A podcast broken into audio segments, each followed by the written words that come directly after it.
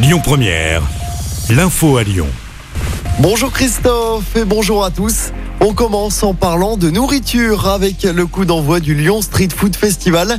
Ça se passe jusqu'à dimanche aux anciennes usines Fagor dans le 7e. Le festival remet le couvert pour une sixième édition dans la capitale de la gastronomie. Pendant quatre jours, 120 chefs dont l'étoilé Thierry Marx seront présents. Trois destinations sont mises à l'honneur cette année. Le Portugal, l'Asie et le Pays Basque. Emeric Richard, cofondateur du festival. Il y a quand même à Lyon ce poids de euh, la capitale de la gastronomie et nous on a envie de prouver que ouais c'est la capitale de la gastronomie et que c'est une capitale qui est ouverte, ouverte à plein d'autres cuisines et prête à se mélanger à plein d'autres cuisines. C'est ça l'esprit de notre, de notre événement et qui laisse la place à la jeune génération, la nouvelle garde de la cuisine. On vous a mis le programme complet sur notre site et notre application.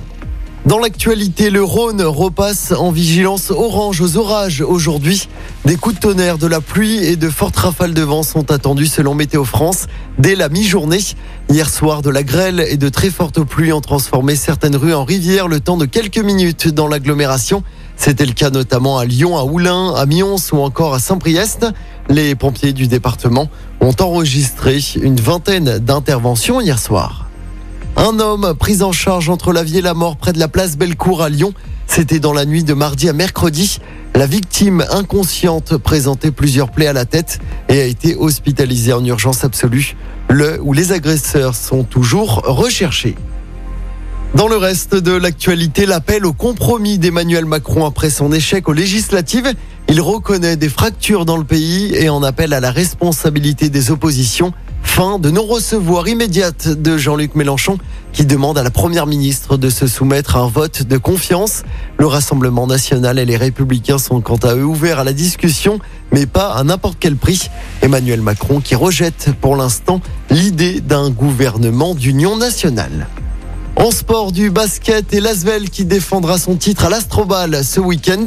On aura le droit à un cinquième match décisif face à Monaco en finale du championnat. Les Villeurbanais sont allés s'imposer sur le parquet de Monaco hier soir. Victoire 85 à 68. Le match du titre se jouera samedi à l'Astrobal. Et puis en football, Johan Le Penant est officiellement un joueur de l'OL. Il s'est engagé jusqu'en 2027. Le jeune milieu de terrain arrive de Caen contre un peu plus de 4 millions d'euros. C'est la troisième recrue pour l'OL après les arrivées de Lacazette et de Rioux.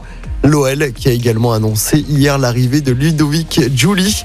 L'ancien lyonnais intègre le staff et devient entraîneur adjoint en charge des attaquants.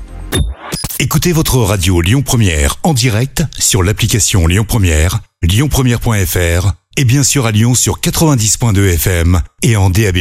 Lyon Première